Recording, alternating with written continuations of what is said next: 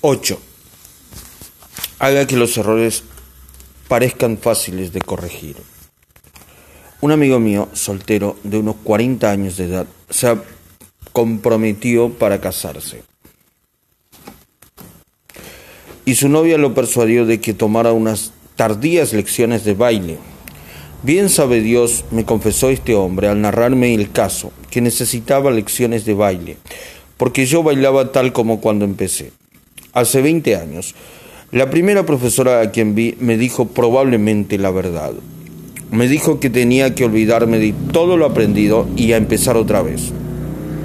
Con eso me desalentó. No me quedaba un incentivo para seguir aprendiendo. Así pues la dejé.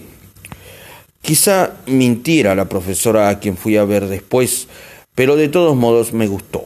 Dijo tranquilamente, que quizá mi manera de bailar era un poco anticuada, pero que en lo fundamental todo iba bien y que no tendría inconveniente alguno para aprender unos cuantos pasos nuevos. La primera profesora me había desalentado al acentuar o destacar mis errores. Esta nueva profesora hizo lo contrario. Me aseguró que yo tenía un sentido natural de ritmo, que era un bailarín nato, el sentido común me dice que he sido siempre y siempre seré un bailarín de cuarta categoría. Pero en lo hondo del corazón me gusta pensar que quizá la profesora tenía razón. Es claro que yo le pagaba para que me lo dijera, pero ¿a qué recordar eso? De, modos, de todos modos, sé que soy mejor bailarín de lo que habría sido si no me hubiese dicho que tengo un sentido natural del ritmo. Eso me alentó, me dio esperanza, me hizo desear el progreso. Digamos a un niño, a, a un esposo o a, una a un empleado que es estúpido o tonto en ciertas cosas, pero no tiene, que no tiene dotes para hacerlas, que las hace mal, y habremos destruido todo incentivo para que trate de mejorar. Pero si empleamos la técnica opuesta, si somos liberales en la forma de alentar, si hacemos que las cosas parezcan fáciles de hacer, si damos a entender a la otra persona que tenemos fe en su capacidad para hacerlas, la veremos practicar hasta que asome la madrugada, a fin de superarse. Esta es la técnica que emplea Lowell Thomas, y a fe mía, que este hombre es un artista supremo en cuanto atañe a las relaciones humanas. Da coraje a los demás, da confianza, inspira valor y fe. Por ejemplo, pasé el fin de semana con él y su esposa y el sábado por la noche se me pidió que participara en, con, de un amistoso juego de la canasta. ¿Canasta? Yo? Ah, no. Yo no. Ah, no, no. Yo no. Yo no sabía nada de este juego. Siempre había sido un misterio para mí. No, no, imposible. Pero dale, dijo Lowell que no es un misterio, no, se, no necesita más que buena memoria y buen juicio. Tú escribiste una vez un capítulo sobre la memoria. La canasta será una facilísima para ti. Tiene todas las condiciones para jugarlo. Y sin tardanza, casi antes de saber lo que hacía, me encontré por primera vez ante una mesa de canasta todo porque se me decía que tenía dotes naturales para el juego. Y así mm, se me hizo considerar que me sería fácil. Al hablar de canasta recuerdo a Eli Cooperstone, ahora en todas partes donde se juega canasta. El nombre de Cooperstone es cosa conocida y sus libros sobre el tema han sido traducidos en una docena de idiomas y vendidos a millones de lectores.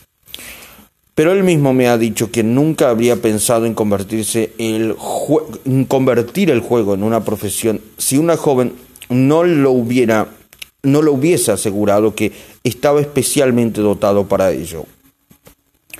Cuando llegó a los Estados Unidos en 1922, trató de conseguir empleo como profesor de psicología y sociología, pero no pudo.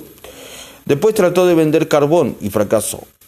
Después trató de vender café y fracasó. Jamás pensó en esos días en enseñar canasta. No solamente era un mal jugador, sino también muy terco. Hacía tantas preguntas y efectuaba tantos estudios de cada partido después de hecho que nadie quería jugar con él, pero conoció a una bella jugadora, Josephine, Josefina, perdón, Josefina Dillon. Se enamoró y se casó con ella. Josefina notó con, con cuánto cuidado analizaba Cuberton sus cartas y lo persuadió de que era un genio en potencia. Este aliento me ha dicho Cuberston, fue lo que lo llevó a hacer la canasta una profesión, de la canasta una profesión, perdón.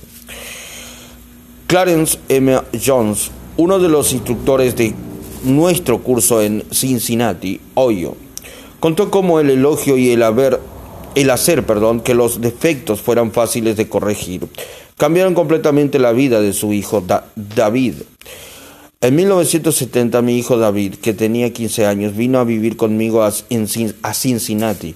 Su vida no había sido fácil. En 1958 se rompió la cabeza en un accidente automovilístico y quedó con una fea cicatriz en la frente. En 1960 su madre y yo nos divorciamos y ella lo llevó a Dallas, Texas.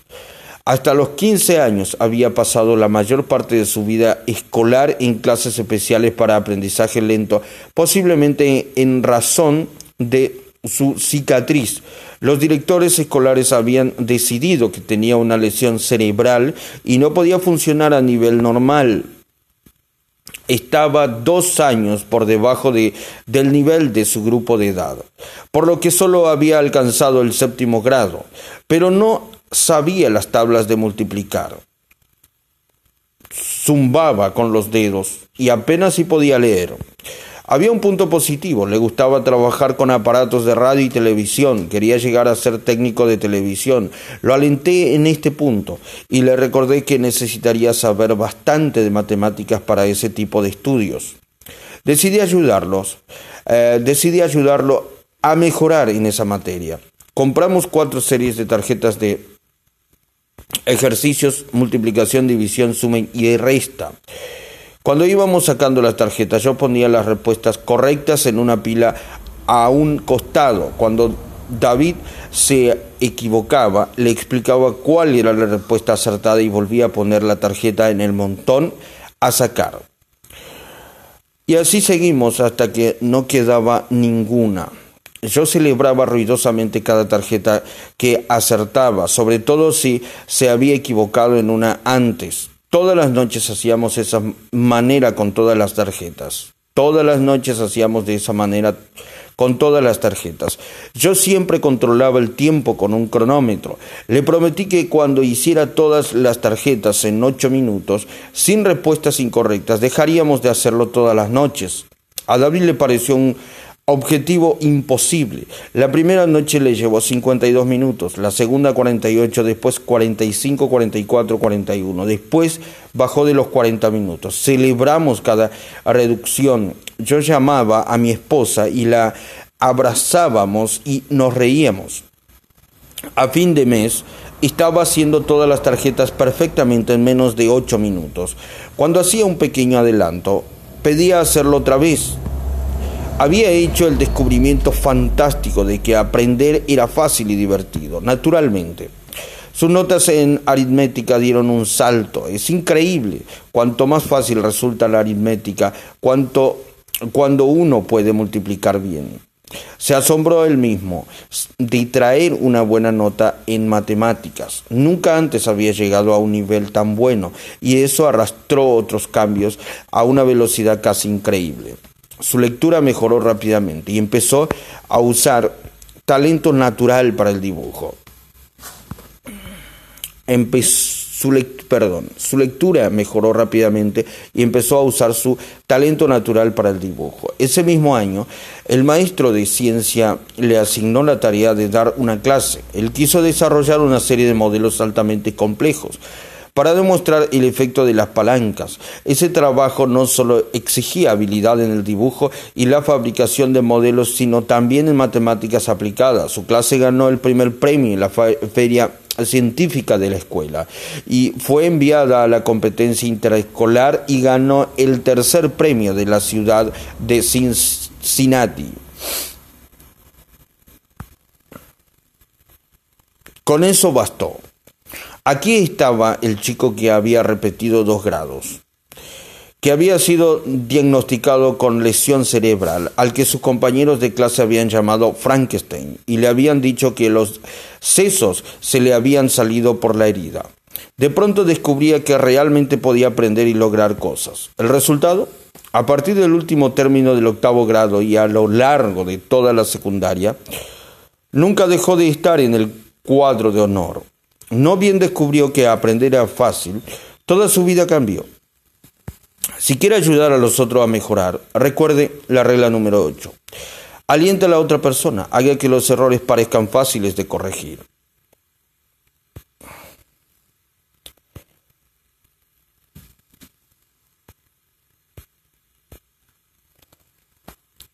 Nueve. Procure que la otra persona se sienta satisfecha de hacerlo que usted quiere. 9. Procure que la otra persona se sienta satisfecha de hacer lo que usted quiere. En 1915, los Estados Unidos estaban atemorizados. Durante más de un año, las naciones de Europa se mataban en una escala jamás soñada en los sangrientos canales de la historia de la humanidad. ¿Se podría conseguir la paz? Nadie lo sabía, pero Woodrow Wilson estaba decidido a hacer la prueba decidió enviar un representante personal, un emisario de paz, para, para conferenciar con los señores de la guerra en Europa. William Jennings Bryan, secretario de Estado, abogado de la paz, ansiaba hacer el viaje. Veía en él la oportunidad de realizar un gran servicio e inmortalizar su nombre. Pero Wilson designó a otro hombre, a su amigo íntimo, el coronel Edward M. House, y a House le, cupó la espinosa misión de dar la desagradable noticia a Brian sin ofenderlo. Brian estaba muy decepcionado cuando supo que yo iba a Europa como emisario de paz. Anotado el coronel House en su diario dijo que había pensado en ir. Eh, había pensado ir él. Perdón, Brian estaba muy decepcionado cuando supo que yo iba a Europa como emisario de paz. Ha anotado el, el coronel House en su diario, dijo que había pensado ir él. Yo le contesté que el presidente consideraba imprudente efectuar esta gestión en forma oficial y que el viaje de Brian despertaría mucha atención y la gente se preguntaría por qué iba a Europa. ¿Advierte usted la insinuación? House dijo, oh Dios, a entender, o dio a entender, perdón, a Brian que él era demasiado importante para aquella misión y Brian quedó satisfecho. El coronel House, diestro, experimentado en las cosas del mundo, seguía así una de las reglas más importantes en las relaciones humanas. Procure que la otra persona se sienta satisfecha de hacer lo que usted sugiere. Waldro Wilson Siguió también esa política hasta cuando eh, eh, invitó a William Gibbs, Max, Max Ado, a ser miembro de su gabinete. Era este el más alto honor que podía conferir, y sin embargo lo hizo de manera tal que el otro se sintió doblemente importante. Veamos la narración de las palabras del mismo Max Ado. Me dijo que estaba preparando su gabinete y que se sentía muy contento si yo aceptaba el cargo de secretario del Tesoro. Tenía una forma encantadora de presentar las cosas. Daba la impresión de que al aceptar este gran honor yo le haría un favor enorme. Desgraciadamente Wilson no empleó siempre tanto tacto. Si lo hubiera hecho, podría ser diferente la historia. Por ejemplo, Wilson no, no contentó al Senado ni al Partido Republicano cuando incorporó a los Estados Unidos a la Liga de las Naciones. Wilson se negó a llevar Eliu Roth o a Hughes o a Henry Cabot Ludge a la conferencia de paz. En lugar de ello, se hizo acompañar por hombres desconocidos de su propio partido. Hizo un desaire a los republicanos, no quiso dejarles pensar que la liga era idea de ellos tanto como de él. Se negó a permitirles una participación y como resultado de estos errores en el manejo de las relaciones humanas, Wilson destruyó su carrera, arruinó su salud. Jeff, haré un trato contigo. Por cada cesta llena de peras que recojas, te pagaré un dólar. Pero cuando hayas terminado, por cada pera que yo encuentre en el patio, te cobraré un dólar. ¿Qué te parece? ¿Cómo podría esperarse? no solo recogió todas las peras, hasta la última, sino que tuve que vigilarlo para que no arrancara más del árbol para llenar sus cestas. Conozco a, un hombre que ha rechazado muchas invitaciones para hablar, invitaciones de invitaciones hechas por amigos, por personas a quienes está obligado, pero lo hace con tal destreza que los demás pueden queden contentos con la negativa. ¿Cómo lo consigue? No es porque hable de estar muy ocupado o muy esto o aquello, no. Después de expresar cuánto agradece la invitación y de lamentar la imposibilidad de aceptarla, sugiere un, sugiere un orador para que lo reemplace. En otras palabras, no da tiempo a que los demás se sientan desagradados por la negativa logra que los demás piensen inmediatamente en algún orador reemplazante. Gunther Smith, que siguió nuestro curso en Alemania Occidental, contó sobre una empleada en su almacén de comestibles que olvidaba poner las tarjetas con, con los precios en los instantes donde se exhibían los productos.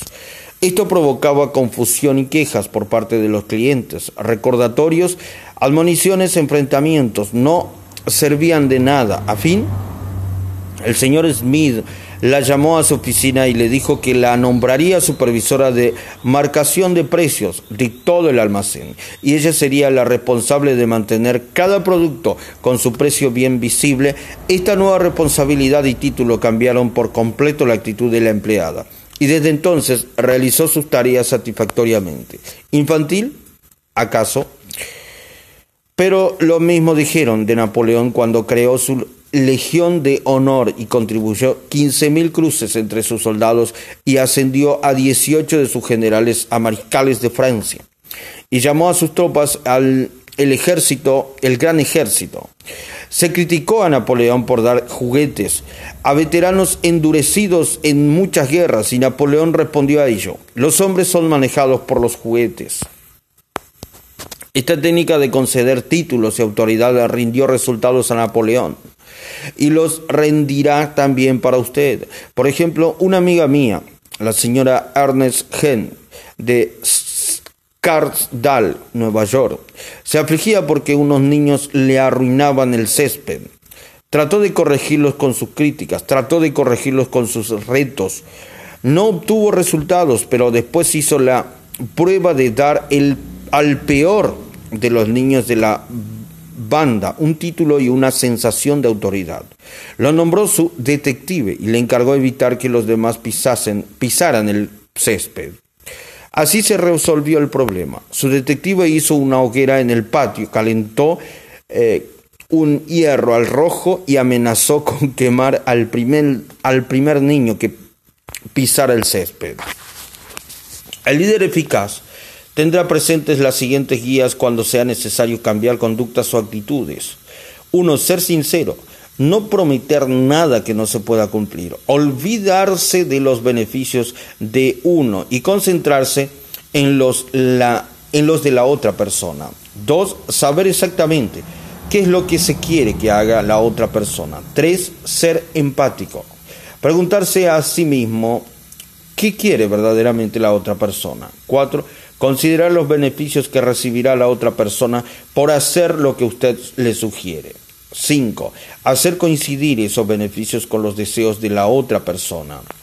6. Al hacer el, el, pedido, hacerlo con una forma de que destaque los beneficios que redundará para la otra persona. Por ejemplo, en jugar, en lugar, perdón, eh, por ejemplo, en lugar de dar una orden seca, como esta, Juan, mañana vendrán clientes y quiero que el depósito esté limpio, así que bárralo, apile con prolijidad la mercadería y limpie el mostrador. Podemos expresar lo mismo mostrando los beneficios que obtendrá Juan si hace su trabajo. Juan, tenemos un trabajo que habrá que hacer. Y si se hace ahora, no habrá que preocuparse después. Mañana traeré a unos clientes a mostrarles las instalaciones. Me gustaría mostrarles el depósito, pero no está presentable. Si usted puede barrerlo, apilar la mercadería con prolijidad y limpiar el mostrador, nos hará lucir más eficiente y usted habrá hecho su parte para darle una buena imagen a nuestra compañía. ¿Se sentirá feliz Juan haciendo lo que se le sugiere? Probablemente no muy feliz, pero más que si no se le hubiera indicado sus beneficios suponiendo que uno sabe que Juan se enorgullece de la higiene de su depósito y está interesado en contribuir a la imagen de la compañía, habrá más probabilidades que, de que coopere. También se le ha indicado a Juan que ese trabajo habrá que hacerlo tarde o temprano, y si se lo hace ahora, y ya no causará problemas en el futuro. Es ingenuo creer que siempre se obtiene una reacción favorable de la otra persona cuando se usan estos métodos pero la experiencia de la mayoría indica que es más probable cambiar actitudes de este modo que no usando estos principios. Y si con ellos se aumenta el rendimiento, aunque más no sea en, un 10%, usted es un líder, un 10% más eficaz y este es su beneficio. Es más probable que la gente haga lo que usted sugiere cuando se usa la regla número 9. Procure que la otra persona se sienta satisfecha de hacer lo que usted sugiere. En pocas palabras, sea un líder. El trabajo de un líder consiste, entre otras cosas, en cambiar la actitud y conducta de su gente. Algunas sugerencias para lograrlo. Regla número uno. Empiece con elogio, el elogio y aprecio sincero. Regla dos. Llame la atención sobre los errores de los demás indirectamente. Regla tres. Hable de sus propios errores antes de criticarlos de los demás. Regla 4. Haga preguntas en vez de dar órdenes. Regla 5. Permita que la otra persona salve su propio prestigio. Regla 6. Elogie el más pequeño progreso y además cada progreso. Sea caluroso en su aprobación y generoso en sus elogios. Regla 7. Atribuye a la otra persona una buena reputación para que se interese en mantenerla. Regla 8. Aliente a la otra persona. Haga que los errores parezcan fáciles de corregir. Regla 9. Procure que la otra persona se sienta satisfecha de hacer lo que usted sugiere. Un breve camino hacia la distinción por Lowell Thomas. Esta información biográfica acerca de Dale Carnegie fue escrita en la edición original de Cómo ganar amigos e influir sobre las personas como su introducción. La incorporamos al final de esta edición para brindar mayor información acerca del autor. Una fría noche de invierno en enero de 1935, 2.500 hombres y mujeres llenaron el gran salón de baile del Hotel Pennsylvania en Nueva York. Todos los asientos disponibles estaban ocupados a las 19.30. Media hora después seguía llegando la ansiosa muchedumbre. El espacio, el espacioso, perdón, palco estuvo pronto repleto. Más tarde era difícil conseguir colocación de pie y sentarse centenares, perdón, y centenares de personas fatigadas de lidiar un día con sus negocios, se mantuvieron de pie una hora y media aquella noche para presenciar qué? Una exposición de modelos, una carrera de seis días en bicicleta o una presentación personal de Clark Glave. No, esa gente había sido atraída por un anuncio periodístico. Dos noches antes habían leído un ejemplar de New York, del New York Sun y, encontran, y encontrado un anuncio a toda página. Aprenda a hablar con efectividad. Prepárese para dirigir. Cosas ya sabidas. Cosas ya sabidas, sí, pero Crees o no, en la más moderna ciudad de la Tierra, durante una crisis que había dejado a cargo de la ayuda oficial de un 20% de la población, 2.500 personas dejaron sus cosas y fueron presurosamente al hotel en respuesta a ese anuncio. Quienes respondieron fueron gentes de las capas económicas superiores, jefes de empresas, patrones y profesionales. Estos hombres y estas mujeres habían acudido a oír el cañazo inicial de un curso ultramoderno y ultra práctico sobre cómo hablar en forma eficaz e influir sobre los hombres en los negocios. curso organizado por el Instituto Dale Carnegie de Comunicación Eficaz y Relaciones Humanas. ¿Por qué acudieron esos 2.500 hombres y mujeres de negocios? Debido a una repentina ansia por educarse a causa de la crisis. Aparentemente no. Porque ese mismo curso se venía dictando antes ante salas repletas en Nueva York todas las temporadas desde hacía 24 años. Durante ese lapso, más de 15.000 hombres de negocios y profesionales fueron preparados por Dale Carnegie y hasta organizaciones tan grandes, tan escépticas y tan conservadoras como Westinghouse, Westinghouse Electric y Matafuring, Turing, perdón, Company, McGraw-Hill Publishing Company, Brooklyn Union Gas Company, la Cámara de Comercios de Brooklyn, e el Instituto de Ingenieros Electricistas y la New York Telephone Company. Han empleado a Carnegie para instruir a sus miembros y sus directores en las oficinas de las mismas entidades.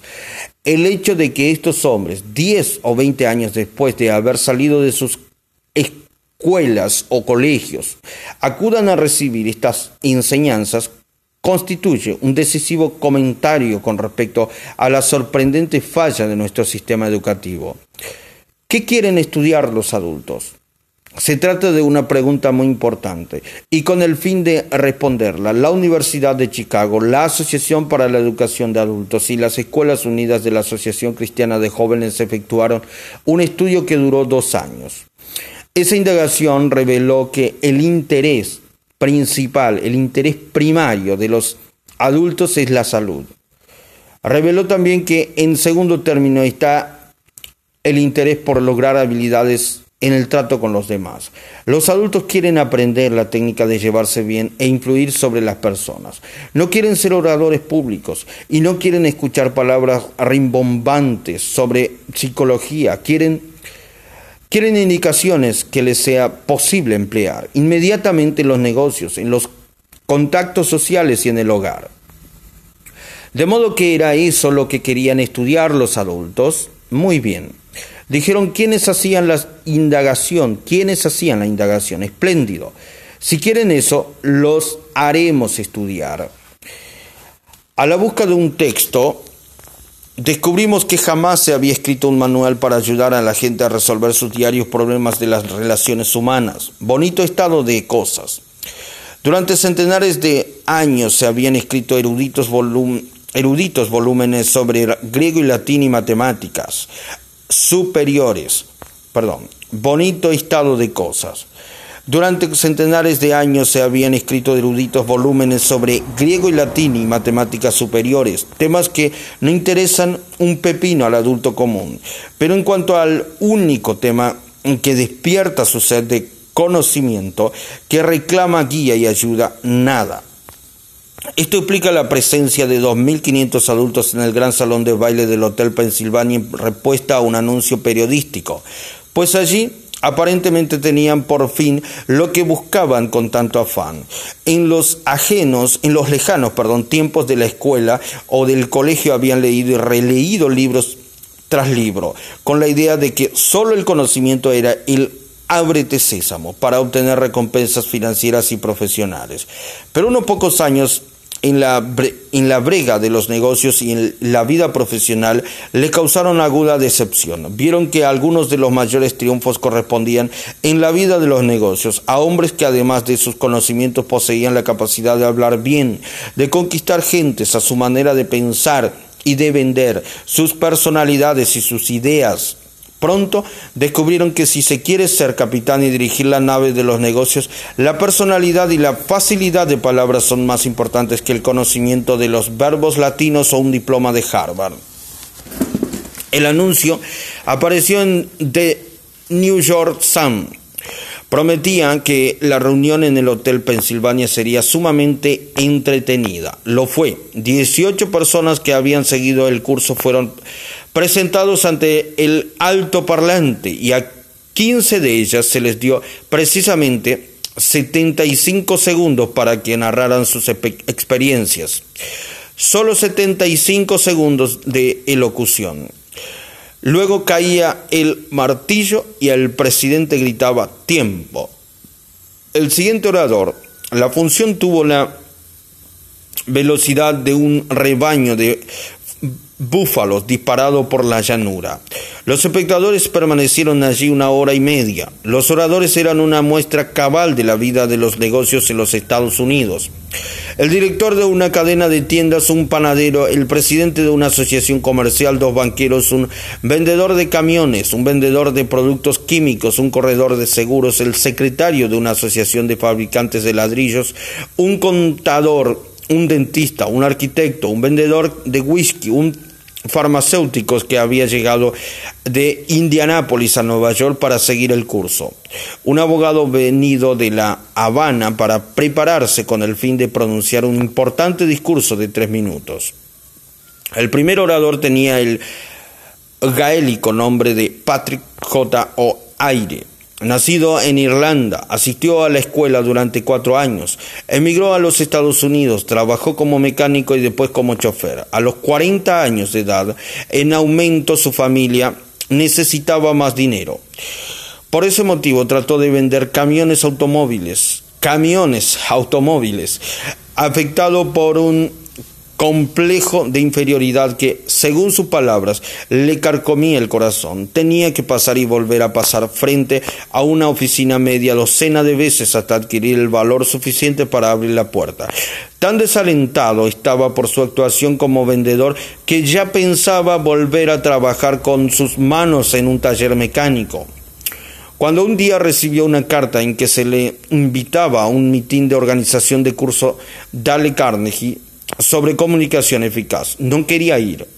Temía verse fuera de su medio, encontrarse con una cantidad de profesionales. Su esposa, afligida, insistió en que fuera quizás, en que fuera. Quizá te dé resultado. Pat dijo, Dios sabe que lo necesitas. Fue, pues, al lugar donde se había realizar la reunión y durante cinco minutos estuvo en la acera antes de poder reunir la suficiente confianza en sí mismo para entrar. Las primeras veces que quiso hablar de se mareaba de temor, pero al pasar las semanas perdió todo temor a los oyentes y Pronto descubrió que le gustaba hablar y mm, cuanto mayor público, tanto mejor. Y perdió también el temor a los individuos, perdió el temor a sus propios clientes. Sus ingresos aumentaron enormemente. Hoy es uno de los mejores vendedores de la ciudad. Aquella noche en el Hotel Pennsylvania, Patrick O'Aire se presentó ante 2.500 personas y narró una alegre, risueña relación de sus realizaciones. Hola. Tras ola de risa sacudió el auditorio. Pocos oradores profesionales habrían igualado su actuación. El siguiente orador, Godfrey Meyer, era un canoso banquero, padre de siete niños. La primera vez que intentó hablar enmudeció, literalmente, de pánico. Su mente se rehusaba a funcionar. Su historia es claro ejemplo de cómo la dirección de las cosas va a manos de los hombres que saben hablar. Mayer trabajaba en Wall Street y desde hace 25 años vive en Clifton. Nueva Jersey. Durante ese lapso no tomó parte activa en los asuntos de la comunidad y conoció a lo sumo a unas 500 personas. Poco después de inscribirse en el curso Carnegie recibió su cuenta de impuestos y se enfureció al ver tasas que consideraba injustas. Ordinariamente se hubiese contentado con quedarse en casa y pasar allí su ira, o ir a, un, a comentar la injusticia con sus vecinos. Pero en esta ocasión se puso el sombrero, fue a un mitin ciudadano y dio cauce a su ira en público. A raíz de esa elocuente muestra de indignación, los ciudadanos de Clifton lo intentaron a lo instaron a presentar su candidatura a concejal municipal. Durante varias semanas fue Meyer de un mitin a otro, censurando los excesivos gastos municipales. Había 96 candidatos. Cuando se contaron los votos, el nombre de Godfrey Mayer era el que estaba a la cabeza. Casi de la noche a la mañana se había convertido en una figura pública entre las 40.000 personas de la comunidad. fruto de sus discursos y sus conversaciones. Conquistó en seis semanas 80 veces más amigos que en los 25 años anteriores, y su salario como concejal significaba un rendimiento de mil por ciento anual en relación a su inversión en el curso de Dale Carnegie.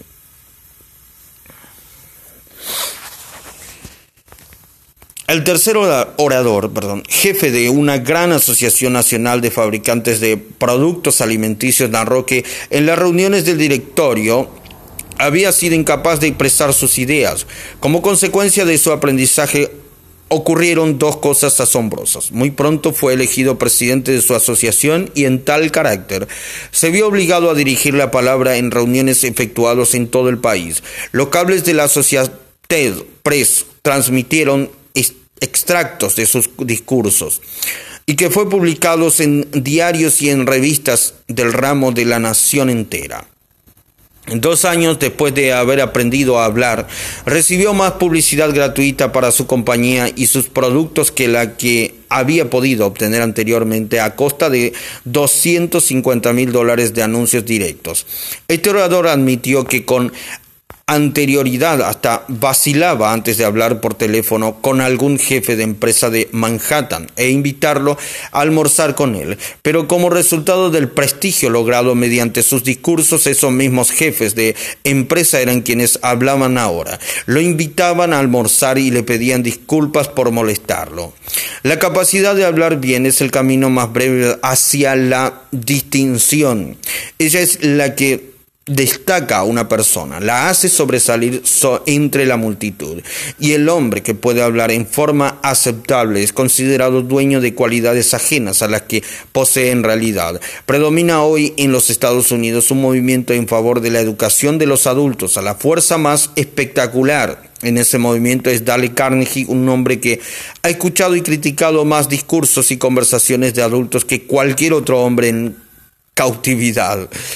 Según un reciente dibujo de Ripley en Crase o no, ha hecho la crítica de 150.000 discursos. Si esta cifra no impresiona al lector, recuerde que significa un discurso por cada día transcurrido desde que Colón descubrió América. O, en otras palabras, si todas las personas que han hablado ante Carnegie solo hubiesen empleado tres minutos cada una y se hubieran presentado ante él en orden sucesivo, se necesitaría un año entero para escuchar a todas sin descansar un minuto de la noche o el día. La misma carrera de Dale Carnegie, llena de grandes contrastes, es un notable ejemplo de lo que puede realizar un hombre cuando siente obsesión por una idea original y le enciende el entusiasmo. Nacido en una granja de Missouri, Missouri a 10 millas de un ferrocarril, no vio un tranvía hasta que tuvo 12 años, pero hoy a los 46 años, está familiarizado con todos los extremos, perdón, con todos los extremos de la Tierra. Desde Hong Kong hasta Hammersmith, y en una ocasión estuvo más cerca del Polo Norte que lo que el cuartel general del almirante Byrd en Pequeña América estuvo jamás del Polo Sur. Este mozo de Missouri, Missouri, perdón, Missouri, que solía recoger fresas y cortar leñas a razón de cinco centavos la hora, percibe ahora un dólar por minuto por adistrar en el arte de la autoexpresión a los dirigentes de las grandes empresas. Este, este vaquero de otrora que arreaba ganado y marcaba terneros en el oeste de Dakota del Sur, fue más tarde a Londres y organizó funciones teatrales bajo, la, bajo el patrocinio de la familia real. Este hombre que fue un fracaso la primera docena de veces que trató de hablar en público y se convirtió después en mi gerente general. Gran parte de mis triunfos se han debido al aprendizaje que realicé a las órdenes de Dale Carnegie. El joven Carnegie tuvo que luchar por conseguir una educación porque la mala suerte golpeaba sin cesar a las puertas de la Viela Granja, de la vieja granja, perdón, en el noreste de Missouri. Año tras año el río 112 salía de cauce y ahogaba el maíz y se llevaba el heno. Una vez tras otra, los cerdos ya engordados enfermaban y morían de cólera. Desaparecía el mercado para las vacas y las mulas y el banco amenazaba con ejecutar la hipoteca. Enfermera de enferma, perdón, de desaliento. La familia vendió la granja y compró otra, cerca del Colegio de Maestros del Estado, en Warrensburg, Missouri. Podía conseguirse alojamiento y comida en la ciudad a razón de un dólar por día, pero Carnegie no tenía ese dinero. Pero eso, por eso, perdón, vivía en la granja e iba a caballo al colegio. En un viaje de una legua todos los días. En la granja ordeñaba las vacas, cortaba leña, alimentaba a los cerdos y estudiaba sus verbos latinos a la luz de una lámpara primitiva hasta que se le nublaron los ojos y comenzaba a cabecear. Al irse a la cama a medianoche ponía el despertador para las 3 de la madrugada. Su padre criaba cerdos, Durox Jersey y de pura raza y durante las noches más frías había peligros de que los lechones murieran helados.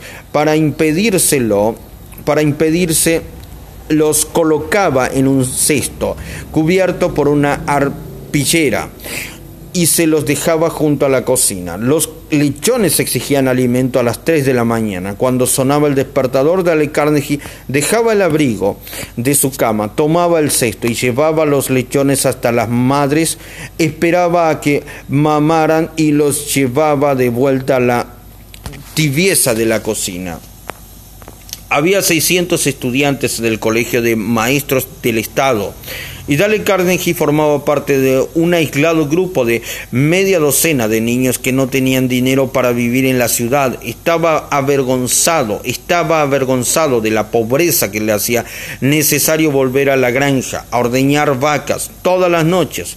Se, se avergonzaba su ropa, le avergonzaba su ropa pantalones demasiado cortos, chaqueta demasiado ajustada. A, medida que se a medida que se desarrollaba rápidamente su complejo de inferioridad, buscaba algún camino para distinguirse. Bien pronto vio que en el colegio había ciertos, ciertos estudiantes que gozaban de influencia y prestigio.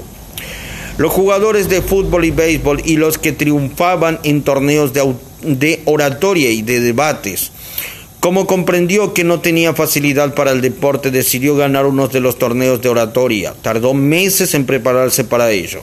Practicaba mientras galopaba a caballo de su casa al colegio y del colegio a su casa. Practicaba discursos mientras ordeñaba las vacas y después subía a un fardo de heno en el granero y con gran entusiasmo y muchos gestos arengaba a sus perdón, arengaba a las asustadas palomas acerca de la necesidad de contener la inmigración japonesa.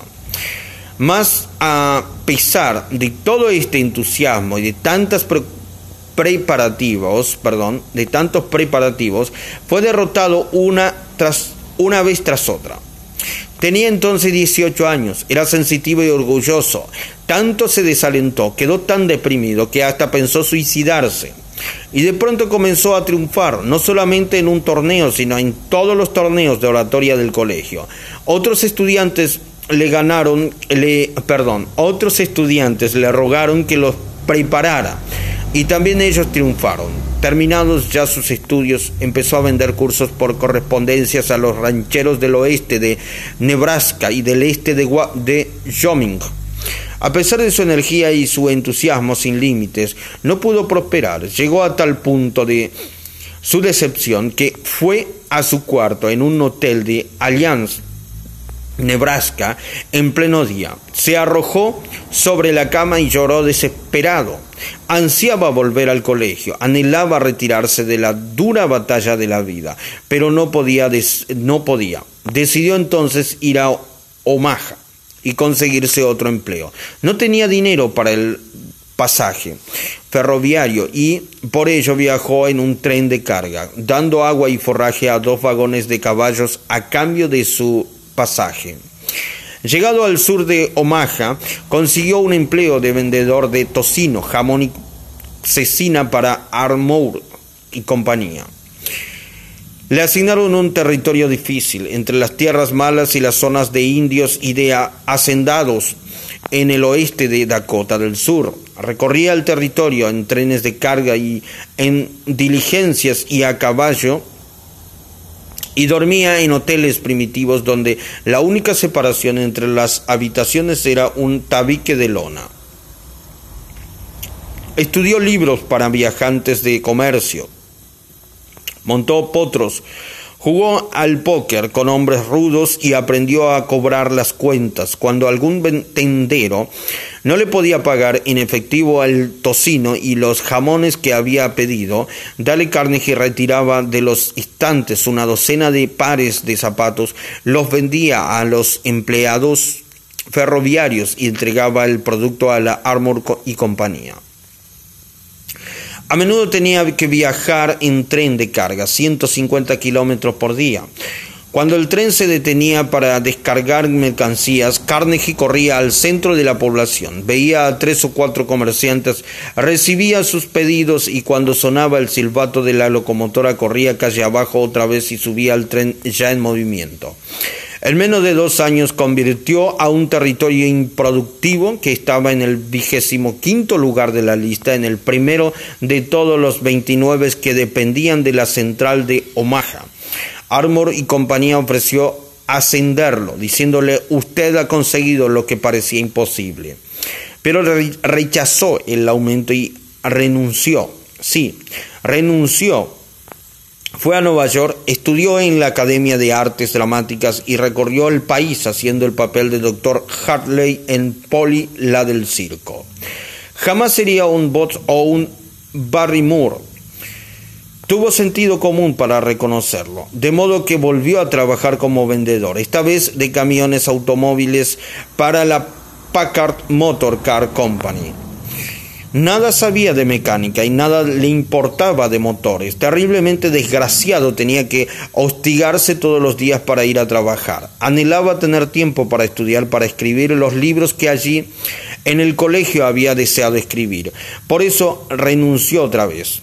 Iba a pasar su tiempo escribiendo cuentos y novelas de día y a ganarse el sustento como maestro en alguna escuela nocturna. ¿Maestro de qué? Al capacitar y valorar su actuación en el colegio, advirtió que su adiestramiento para hablar en público le había dado más confianza, valor, soltura y capacidad para conversar y tratar con la gente de negocios que todo el resto de las asignaturas estudiadas. Por esos motivos, instó a las escuelas de la Asociación Cristiana de Jóvenes de Nueva York a que le dieran una oportunidad para organizar cursos sobre oratoria para hombres de negocios, que Convertir a los hombres de negocios en oradores, absurdo. Ya lo sabían, ya lo sabían. Habían hecho la prueba con estos recursos y siempre fracasaba. Cuando se negaron a pasar a pagarle el sueldo de dos dólares por noche que pedía Carnegie, este convino en enseñar a comisión y percibir un porcentaje de los beneficios netos, si es que se hacían beneficios y en menos de tres años le pagaban 30 dólares por noche sobre esta base en lugar de dos. El curso fue creciendo. Otras ramas de la asociación oyeron hablar del caso. Después la voz se pasó a otras ciudades. Dale Carnegie se convirtió bien pronto en un famoso profesor ambulante que cubría Nueva York, Filadelfia, Baltimore y más adelante Londres y París. Todos los textos eran demasiado académicos y poco prácticos para los hombres de negocios que acudían a sus cursos. Intrépido, como siempre, se sentó a escribir uno que tituló Cómo hablar bien en público a influir en los hombres de negocios. Este libro es ahora el texto oficial de todas las escuelas de la Asociación Cristiana de Jóvenes. Así que perdón, así como de la Asociación de Banqueros y de la Asociación Nacional de Hombres de Crédito. Dale Carnegie sostiene que cualquier hombre puede hablar cuando se enoja. Dice que si se derriba de un puñetazo en la mandíbula al hombre más ignorante de la ciudad, se lo verá ponerse de pie y hablar con una elocuencia, un calor y un vigor que viralizarán con los mejores esfuerzos de William Jennings Bryan en sus días famosos. Sostiene Carnegie que Cada, casi todas las personas pueden hablar pasablemente en público si tienen confianza en sí mismos y hay una idea que hierve en su interior.